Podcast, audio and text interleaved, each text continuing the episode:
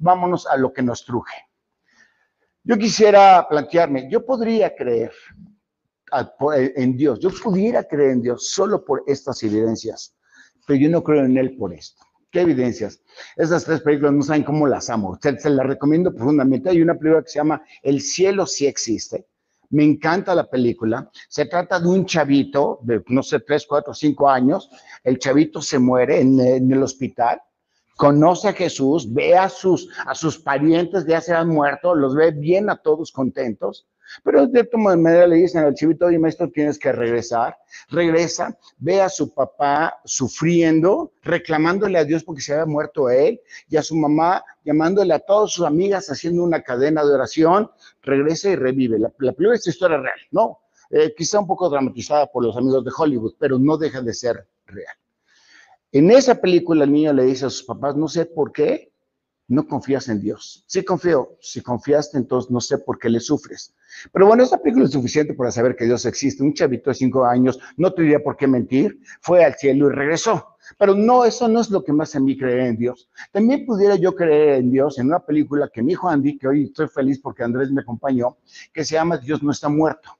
Esta película está padrísima porque habla de un profesor, un profesor sumamente inteligente, científico, en donde obliga a sus alumnos a decir en una nota, Dios no existe a cambio de una buena calificación. Hubo un niño que se reveló, pero no es la, trama de la película. Y entonces acaba diciendo al maestro, ¿por qué no crees en Dios? Pues dice él, porque Dios no consintió mi petición. Si Dios es bueno, no sé por qué. Cuando yo le pedí que no se muriera mi esposa, mi esposa se murió. Por eso dice que Dios no existe. Y al final, no es que se arrepienta, pero al final se da cuenta que no es que creyera que Dios no existía, sino que era que creyera que Dios no le estaba apelando, estaba bien enojado con Dios.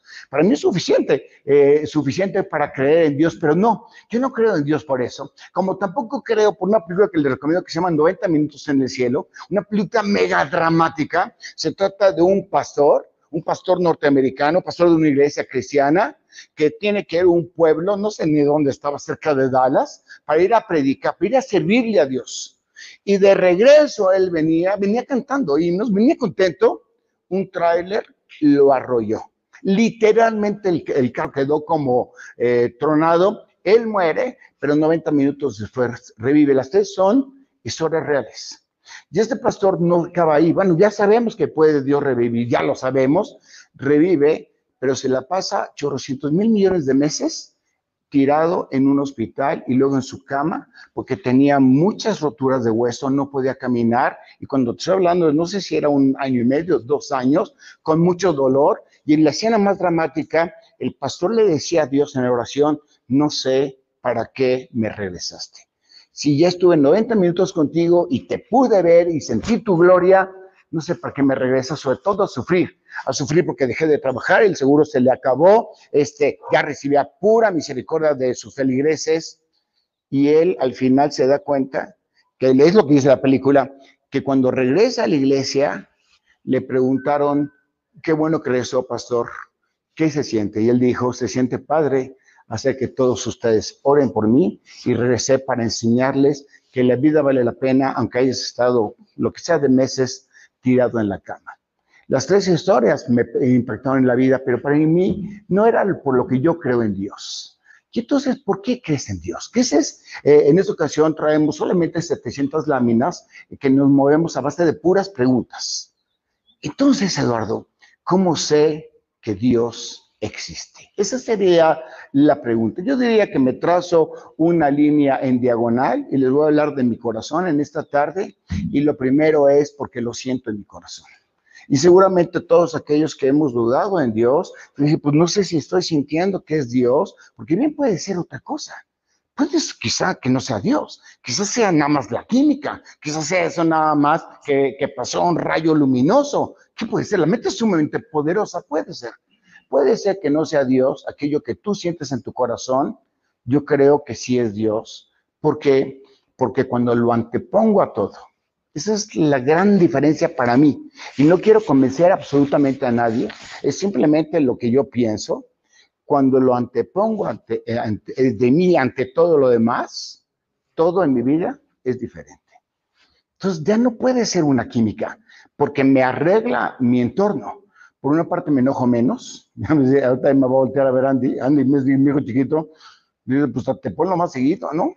Me enojo menos, lo material toma su lugar, es decir, es un medio, y cuando lo hemos llegado a perder, no pasa nada, es un medio, y cuando lo hemos llegado a ganar, no pasa nada, es un medio, es decir, no lo hemos permitido que se convirtiera en nuestro Dios, mi vida toma una dimensión diferente. Aquí le voy a decir como, ¿por qué? Tengo aquí un amigo Diego que está reponcharelo. Me dice como, ¿por qué? Porque entonces alcanzo a ver el pastel. Me dice, Diego, no te entiendo.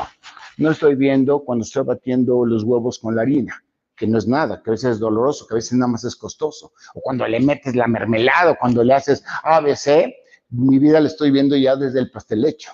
Quiere decir que todos los traumas, dolores, eh, sufrimientos que tenemos en la vida, que eso es normal, toman una dimensión del producto terminado. Y quizá es donde yo encuentro sabias las palabras de, de Pablo que decía que para el que ama a Dios, todas las cosas le son para bien, pero conforme al gran propósito al que fueron llamados. Y cuando antepongo a Dios, y eso es lo que creo, Dios mío, ya no lo mismo que está para ponerte no puedo ser indiferente ante el dolor o la necesidad de los demás. No puedo. No digo que sea buena persona, no digo que sea generoso, que me la paso ayudando, pero cuando ves sufrir a alguien anteponiendo a Dios, tu vida cambia y ya dejas de ser tú para convertirte en alguien más. Comprendo mejor las injusticias. Y de estamos platicando, no sé si en la comida o en la mañana, ya no me acuerdo porque ha sido un día largo, nos venimos medio temprano, Andy y yo, medio temprano nada más, en que el tráfico estuvo canijo, ¿verdad? Muy canijo. Pero hoy puedo decirte, comprendo mejor las injusticias. La semana pasada, en la plática pasada, yo decía, las injusticias forman parte de la vida, acostúmbrate. O sea, no puedo quitarte las injusticias, pero las comprendo mejor porque ya dejo de buscar la restitución para buscar la compensación. No te entiendo. ¿Cuántas veces tú y yo hemos escuchado, se te cerró una puerta, pero se te abrió la otra? O de esas infografías que dicen, déjalo ir para que tenga las manos disponibles porque Dios te va a dar algo más grande. ¿Qué significa eso? Para mí significa que la compensación no es la restitución. A lo mejor alguien me lastimó, a lo mejor, y qué más quisiera yo que esa persona me pidiera perdón, que quizá me regresara lo que me haya quitado, pero en lugar de estar esperando esa restitución, yo sé que viene la compensación. Igual de esa persona no recibiré lo que yo me debería de merecer, pero de parte de Dios recibo muchísimo más. Entonces, no es lo mismo compensar que restituir. Y esto quiere decir, Eduardo, que no estás esperando que la restitución venga de la misma persona que te lastimó. Eso es correcto. Y lo que pasa es que muchas veces cuando tú te quedas eh, pensando en esa persona que te lastimó, no te das cuenta las increíbles bendiciones que recibes de una tercera parte. Quizá alguien te robó, pero no has dejado de comer. Quizá perdiste un carro, pero sigues teniendo transporte. Entonces he encontrado, he podido madurar un poco más en que las injusticias tienen gran poder de Dios a través de la compensación. Y entonces logro entender lo que dijo un profeta que decía, los caminos de Dios y los pensamientos de Dios son más elevados que los nuestros. Los nuestros es que el que me quitó un peso me lo regrese, que el que me ofendió me pida perdón, que el que me hizo que me la pague. Los caminos de Dios son un poquitito más arriba. No te detengas con esa persona, detente con lo que tú puedes recibir de parte de Dios, que sus caminos son diferentes. ¿Algo más? Sí. Gracias a que yo he antepuesto a Dios, mi fe se ha potencializado y la sigo ejercitando. Yo lo que digo, escribir un libro es, es que me falta fe. A todo mundo nos ha faltado fe alguna vez. Ejercítala como en el gimnasio. Ya ves que Diego y yo somos poncharelos, eso no es gratis. Es que vamos al gimnasio todas las mañanas, ¿verdad? Yo sí, digo tres o cuatro veces, digo, no he entrado, pero he ido. Y este, así es la fe. La fe hay que ejercitarla y hay que ejercitarla y hay que meterle más peso cada día. Mi fe se ha potencializado, aunque la sigo ejercitando, nunca la podré utilizar. Y déjame decirte que he descubierto que la fe no está peleada con la ciencia. De hecho, creo que cuando la ciencia va avanzando, va encontrando más sentido la fe. Algo más, ¿cómo sé que Dios existe? Porque dejé de culpar a medio mundo. Ahorita la computadora no servía. Y sí sé quién la regó, pero no importa. Aquí, manifiesto. Oye, no te volteé a ver a ti, Tere. y este, deja de buscar culpable en medio mundo. Igual es culpable, ya lo sé que sí, pero ¿sabes qué he encontrado? Es mucho más responsable de mí. Y eso ha valido la pena. ¿Por qué sé que Dios existe? Porque me obliga a tomar responsabilidad de mis actos. No importa que alguien más me esté molestando. ¿Algo más? Sí. He aprendido que el Creador no solo me creó, Dios hizo todo. O sea, no hay ningún científico que diga que el universo no fue creado por alguien. Los que hablan del Big Bang, los que hablan de Adán y Eva, no importa, todos dicen, hay un gran creador. La única diferencia es, ¿el creador está interesado en ti o no está interesado en ti? ¿El creador es impersonal o no lo es? Y yo creo que ese creador, que sí lo siento, no solamente me creó, sino también que me ama. Y eso es lo más fabuloso del todo. ¿Por qué? Porque me hace sentir de dónde dependo, a quién pertenezco, de dónde vengo y hacia dónde voy. Pero bueno, no me creas. Déjame decirte que he aprendido a partir que decidí que Dios estaba presente en mi vida y que era real. Yo he aprendido a perdonar a todos, a todos, y perdonarme a mí mismo. ¿Por qué te tendrías que perdonar? Porque a mí me dio instrucción Esther que llegara a las cuatro y media y le hice caso a los malos consejos. No, manito, podemos llegar tarde, no importa que te regañen. Y salimos y llegamos mega tarde por la culpa de David. Ah, pero no puedo culpar a nadie. Es mi responsabilidad. Me tengo que perdonar porque yo ya sé que si no perdono y no me perdono, yo no avanzo te quedas atorado y, sabes que, no vale la pena, nadie te va a pagar eso. Y entonces creo que ya perdí el control aquí de la de la de esa. Ahí está. Y recuerdo una historia que tuve que platicar esta semana a alguien, que es el de la mujer adúltera. Ya sé que aquí hay chavitos este, pequeñitos y luego les voy a explicar que nos expliquen qué es adúltera, porque yo no lo sé. Pero, pero la historia que yo se platicaba era, recuerda la mujer adúltera. Y decía, ¿qué quieres que recuerde? Que le llevaron a Jesús, a la mujer adúltera, después del pleno acto. Quiere decir que iba desnuda la mujer adúltera, iba desnuda. Jesús no levantó la mirada, siguió dibujando con el dedo en el piso. Es donde viene aquel dice, el que esté libre de toda eh, culpa, que aviente la primera piedra, ¿están de acuerdo a eso? Nadie avienta la piedra, se van todos y le pregunta a Jesús sin voltearla es decir, sin avergonzarla. ¿Dónde están los que te gustaban? Y le dice a la mujer adúltera, no sé, ya se fueron. Le dice Jesús, vete, no peques más, fin de la historia. Eso quiere decir, Eduardo, que no importa que lo que le hayas regado, Dios, Jesús no te voltee a ver para que no te avergüences y que puedas avanzar en tu vida. Eso es lo que yo he aprendido. Estamos diciendo lo que yo he aprendido.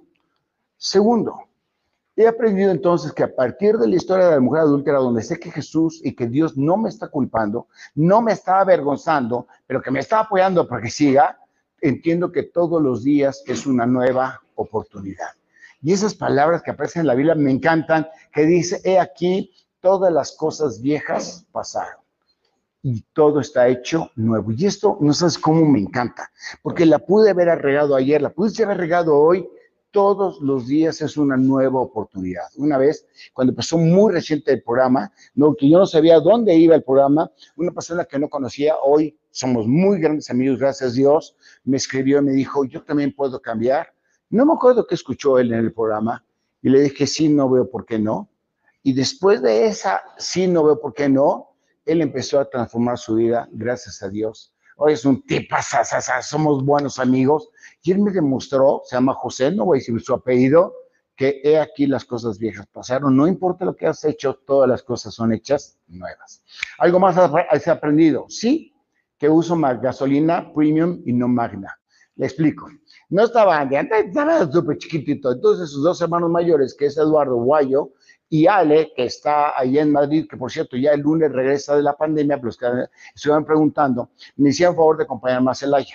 Fuimos a Celaya, he hecho la cachetada como yo manejo, eh, dormimos allá, di un curso, ellos nadaron un rato, nos subimos al carro y el inteligente de su papá le puso gasolina magna porque alguien me dijo, oye, ¿qué? Le digo, oye, ¿eso es usa verde o usa roja? Me dijo, yo creo que usa de las dos. Entonces dije, pues, ¿por qué no ahorramos un poco de dinero y que le pongo de la segunda? Y con eso me fui, claro, me ahorré un chorro de lana, ¿no? Bueno, estaba más barato que ahorita, pero este, me ahorré un chorro de lana. Y de regreso, con esta gasolina verde, a la mitad de la carretera entre Querétaro y México, la carquecha se empezó a parar y se empezó a parar y perdió potencia, perdió potencia, yo no sabía ni qué pasaba, el guayo ya le estaban bien chaparritos, estaban bien chiquititos, me orillé a la orilla sin que me lo dijera la patrulla, fíjate nomás, uno va aprendiendo, oríllate a la orilla, eh, nos salimos del carro, nos fuimos como a 100 metros hacia adelante y nos sentamos, y era 5 de mayo, no sé de qué año, y le abro por teléfono a la grúa. Sí, como no, llegamos como en 5 horas. Dice, puta, 5 horas a la mitad de la nada ni un Oxxo había. Eso es raro, ¿no? Pero bueno, no había ni un Oxxo, ni una Coca-Cola de dieta podíamos tomar. Bueno, nos quedamos ahí platicando. Cuando de repente, y eso es cierto, ¿eh? Se abre el sol increíblemente. Se abre el sol a través de las nubes, esas escenas son padrísimas, y me dice, Guayo, pa, mira. Volteo a ver eso, increíble, increíble, increíble. Digo, subimos el carro. Y el carro encendió. No me lo crean. Milagro, no. Se había enfriado el carburador, y todavía podía arrancar. Cuando llegué al taller me dijeron, no es un idiota, este carro trabaja nada más con gasolina roja, ya ensuciaste los inyectores y son alemanes, ya sabes cómo son los alemanes, por ahí están, son malos inyectores y bueno, total, aprendí que mi carro solamente funciona con la buena gasolina. Y lo mismo que pasa a mí. Cuando estoy con Dios, funciono mucho más mejor que cuando no estoy con Dios. Y entonces recuerdo la historia del pueblo judío que dice la Biblia, viajaron 40 años y su ropa no envejeció, ni sus patas se hincharon. Cuando estás con Dios, las cosas cambian diferente. Tengo más energía, mi carburador no se calienta y regularmente puedo aguantar una jornada mucho más grande cuando lo estoy haciendo por la razón correcta. Y entonces puedo yo llegar a una conclusión que me encanta, menos Dios en mi vida, más egoísmo más vacío en mi corazón. Ese es ya mi concluyente. A contrario senso, como dicen los abogados, a más Dios de mi vida, menos egoísmo, mayor plenitud. Entonces, ¿cómo sé que Dios existe? Cuando lo meto más en mi vida, soy menos egoísta, tengo más plenitud, tengo más ganas de servir. Cuando tengo menos a Dios, soy mucho más egoísta, me importo solamente yo pero tengo un poco más de vacío porque entramos un ciclo que se llama nunca nada es suficiente. ¿Qué he aprendido? A cambiar mi debilidad emocional y profesional en fortaleza. Claro que todos hemos tenido desilusiones, todos hemos tenido problemas, todos hemos tenido pérdidas de todo tipo. Y cuando tienes pérdida, entras en un rollo de debilidad emocional. Si te vas cerca de Dios, a mí me ha pasado, cuando menos a mí me ha funcionado, mi debilidad se vuelve en fortaleza atraviesan más rápido la crisis que cuando no tienen ninguna esperanza ni en dónde confiar. Dios existe, para mí existe, que me hace saber que soy más que vencedor sin que eso me lo tomen como un acto de presunción. Desde luego que, y eso porque también me lo preguntaron en la semana, desde luego he dudado, por supuesto, todos hemos dudado, por aquí hay una recomendación clara que les quiero dar, duden, pero no se queden en la pregunta. Porque muchas personas dicen, Dios existirá y se quedan en la pregunta, vayan, investiguen. Igual se dan cuenta que no existe. Para mí me ha funcionado, pero no se queden en las dudas. Las dudas sirven para resolverla. Quizá por eso hoy nos fuimos con casi puras preguntas. Por supuesto que me he confundido. Fuimos a comer con los cuatachos. Me dice Andy, pues no que no tienes cuates. No, aquí tengo unos cuates enormes aquí, grandotes. Fuimos a comer, este, comimos chalupas. Bueno, yo comí chalupas. ¿Me contaste los platos o no, David? Muchos platos de chalupas, muy caras, por cierto, las chalupas. Y me dice, oye, cuando lees la Biblia, ¿no te confundes? Sí. ¿Poquito? No, mucho. Pero me salgo y lo pongo en contexto. Claro que uno se confunde, pero la confusión es para poder seguir investigando, que está, que está todo dar. Y la he regado, por supuesto, en mi vida le he regado muchas cosas que estoy, me avergüenzo de mí, perdón, digo, la sigo regando y la seguiré regando, soy humano, porque he entendido que la vida es un tema de aprendizaje, no un tema de perfección. Dios no quiere gente perfecta. Yo creo que si Dios quiere gente perfecta, hubieras nacido perfecto. Y no es así, nacimos imperfectos. Uno más que otro, pero, pero bueno, no tiene mayor importancia. Y por supuesto que me ha desilusionado Dios. Le he pedido, Dios mío, ayúdame que pase esto, y no pasa nada. Es más, no me lo dan. Pues yo, de, como estaba diciendo, oye, esa película de que Dios eh, no está muerto, o bueno, no me acuerdo muy bien cómo se llamaba, tiene lógica. ¿Cuántas veces nos hemos enojado con Dios? Pero yo he entendido que Dios no es de capricho, pero sí es de compensaciones. Por eso hay un pero de todo eso. También sé que creer en Dios, para mí, es una decisión. Si alguno de ustedes está esperando que por arte de magia van a creer en Dios, eso no existe. Eso es un tema de decisión. Puedes creer o puedes no creer. Pero una vez, como en mi caso, que decides creer por las evidencias que te platico, decidí no solamente decidir creer, sino comprometerme. Porque si no me hubiera comprometido con eso, mil personas ya me hubieran sacado de onda diciéndome que no existe. Cuando yo lo veo, yo lo siento, pero a veces no trabajamos con eso. Y entonces viene la penúltima lámina. Y la pregunta sería, oye, ¿y ese Dios que tú dices que existe, te habla? Es una de las cosas más grandes que he descubierto este año. Sí, Dios me habla. ¿Neta? ¿Y qué te dice? Bueno, sí me habla, sí me habla en cada milagro que veo. En cada milagro que veo. Hay un chavo, no es este Diego, es otro Diego, Diego con su novia Isa, que es cuñado, con cuño de Guayito, mi hijo. El cuate se estrelló, el carro quedó hecho una posilga, nadie pensaba que estuviera vivo, pero gracias a que él tuvo una lastimadura de, columna, el cuerpo se le dobló y entonces cuando se apachurra el carro, él queda en el hueco. Hoy, Diego, me consta, está caminando, está sonriente y está agradecido porque libró la muerte. Pero bueno, eso es de Diego y quién sabe si era cierto, pero quizá les deba de contar una historia. Yo iba en un avión, mis papitos iban allá, creo que Irma, mi hermana, con Ricardo, mi hermano, y ya no sé si iba, bueno, los cuatro chicos, digamos, y yo, y entonces dijo el peloto, eso es real, perdónenme, vamos a un aterrizaje forzoso.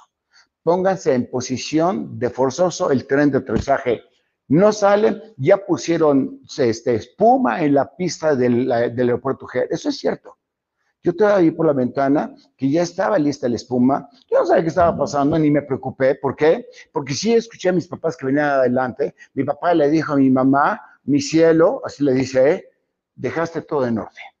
Y dice mi mamá, está todo en orden.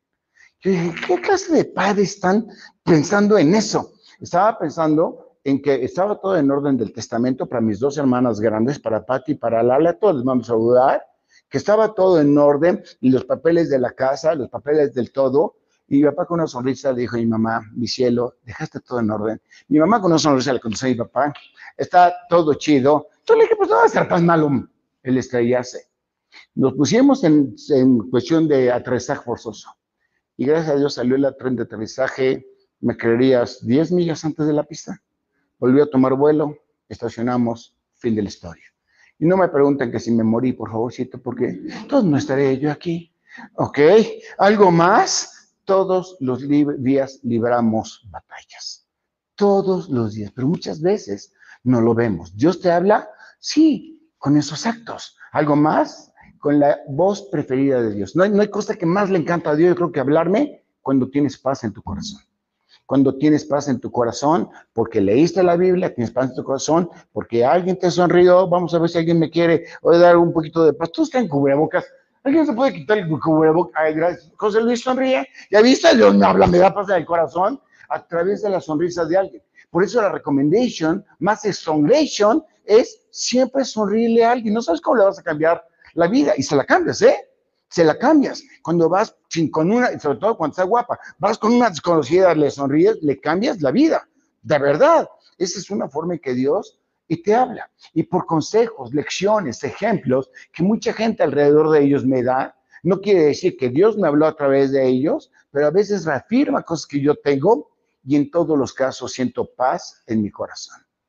Y por supuesto a través de la vida de Jesús, de Jesucristo, el Mesías, no el profeta, el Mesías y que me encontré una frase en Juan 8:32 que dice, la verdad te hace libre.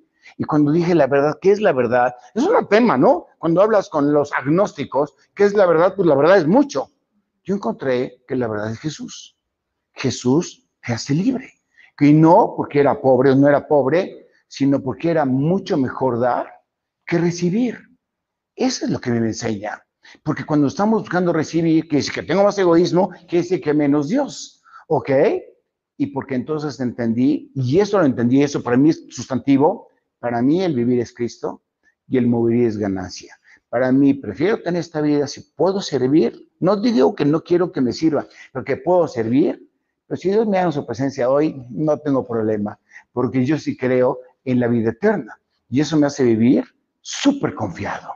Algo más, porque además Dios sí me habla porque me está quitando lo bruto. Le ha costado trabajo, yo lo sé. Poco a poco, total, no pasa nada. Te ha quitado lo bruto, me va a decir alguien, pues no lo veo con claridad, ¿eh? o sea, como que le hace falta a Dios, ya lo sé. Pero ¿sabes cuándo se me está quitando lo, lo bruto? Por eso aquí dicen ustedes, ¿de verdad te está quitando? Pues no lo vemos, claro, no, pero ya me lo quitó cuando yo entendí que la vida es un camino y es el proceso de aprender para vivir las experiencias. Eso es lo que yo entendí. O sea que no es para tener dinero, no. No es para ser influencer de YouTube, no. No es para estar aquí en Lumad, Lumad, de aquí tengo el título de derecho, gracias, gracias, Lumad. No, no es para tener títulos, no es para tener, es para tener experiencias y aprender. Entonces ahí ya me quito lo bruto. No quiere decir que sepa nada, pero la vida es el camino y el proceso de aprendizaje para vivir experiencias que, si queremos, nos hacen ser mejores seres humanos. Porque yo sí creo que estamos llenos de sentimiento que vive el corazón cuando estás experimentando todas esas más de 200 emociones. Y además al entender el gran mandamiento. Si yo te dije, cuando te pongo a Dios, las cosas me cambian, entonces puedo entender aquel gran mandamiento que dice, amarás al Señor tu Dios sobre todas las cosas, sobre todas las cosas, y a tu prójimo como a ti mismo. Y ese es el gran mandamiento. Y esto no está peleado con la ciencia, no está peleado con lo agnóstico, está peleado nada más con el egoísmo. Antepones a Dios, eres mejor persona, amas al otro, pues también te amas a ti. Y me ha quitado lo bruto al saber que nadie tiene el poder de detenerme en mi misión de vida, salvo que yo se lo permita. Dios existe, por supuesto. Y quisiera yo terminar antes de la bendición, eh, dando las siete recomendaciones, ¿no? Y cómo se fortalece mi fe. Porque por supuesto, si lo que yo estoy diciendo es real y tienes más plenitud en tu corazón cuando crees en Dios, por supuesto, todo el mundo queremos creer en Dios, pero no desilusionarnos. Y entonces asocio la palabra de Dios a la fe. Y me hago una última pregunta, es, ¿y cómo se fortalece la fe? ¿Hay algún instructivo, Eduardo? ¿Hay un manual? Yo diría que hay siete pasos sustantivos. Primero, dándote cuenta de lo increíble que tú eres y que yo soy. El ser humano es una cosa fabulosa. Es que estoy feo, no importa, por dentro eres fabuloso. Es que no veo de un ojo. Por cierto, una persona que había perdido la vista hace como dos semanas que le planteé aquí, resulta que ya ve. Ahora que ya ve hasta lo que no pasó, fíjate, le mando a saludar, por supuesto, con mucho cariño y este y regreso aquí al tema. Aquí somos extraordinarios. Segundo, date cuenta de eso. Platica con tu gran psicólogo. ¿Y cuánto cuesta? Nada. Todas las noches cuando tienes un problema, platícalo con el gran psicólogo. Platicas como si fuera psicólogo, es lo que yo he aprendido. Cuando hablas con Dios, habla como un amigo, pues como un psicólogo, buscando su consejo. Tercero, recordando al hijo pródigo. Un día vamos a hablar del hijo pródigo. El hijo pródigo que es el hijo que no quiere escuchar eh, los consejos del padre, que no quiere estar junto con el padre, que no quiere vivir con el padre. El hijo pródigo es el que va a su padre y le dice, dame mi herencia, que en la época significa, te quiero muerto en mi vida. Y el padre le dio su herencia, el cuate se fue, se le gastó en mil cosas, en chavas, en no sé qué, no importa, se quedó sin nada, como siempre sucede, y entonces tenía que comer con los cerdos. Hasta que el chavo, que era hijo pródigo, recuerda que su papá tenía una finca y que le bastaba que le diera chamba. Y entonces el hijo pródigo regresa con el padre humillado, el chavo, para pedirle trabajo como peón, y el padre sale corriendo y hace fiesta porque su hijo regresó. No importa que hayamos estado distraídos, el chiste es que regresemos. Dios va a hacer fiesta. También no te congratules, y esa frase me encanta, no te congratules con los fuertes, congratúlate con la verdad. Muchas veces nos congratulamos con el fuerte, sabemos que es injusto, congratúlate con la verdad. No te congratules con aquel que sea poderoso. Quinto, bendice a tu prójimo. Bendícelo, bendícelo es desearle lo mejor, aún siendo adversario. Le puse adversario por no decir enemigo, o por no decirle un verdadero desgraciado, o por no decirle eso. Bendícelo, que de tu boca salgan bendiciones y practicando la generosidad. Es que no tengo ganas de ayudar, ayuda. Porque además cuando ayudas, Dios te da más. ¿Neta? ¿Eso es cierto? Ahí me conviene. Sí, el único pequeño problema es que Dios te da más para que sigas dando y sigas practicando. La generosidad es para dar. no es para conservar. Ay, la estás poniendo difícil, pero yo lo estoy viendo fácil. Y séptimo, viviendo el pasado con misericordia, bríncate el pasado, te hice daño, bríncatelo. El presente con amor, que es pasión, ponle amor a lo que estás haciendo y el futuro con esperanza. Sí, iba a decir un partido político sin eso, pero no puedo decirlo porque 30 millones de personas pueden venirse en contra de mí. En esperanza, nada más en esperanza de Dios. ¿Estamos de acuerdo? ¿Se puede? Yo creo que se puede. ¿Y eso es todo, gordito? No, no. Déjate llevar por tu corazón. Tomado de su mano y disfrutando su compañía, es lo más maravilloso y el camino de aprendizaje, tolerancia y poder que es la vida. Gracias, gracias por ese primer año. Déjame bendecirte. Que Dios te bendiga profundamente y expanda tu territorio. Que haga resplandecer su rostro sobre ti, que sientas ese fuego abrasador que te hace vivir en confianza, en paz y en esperanza, es decir, plenitud, y que siga siendo su brazo extendido. Amén.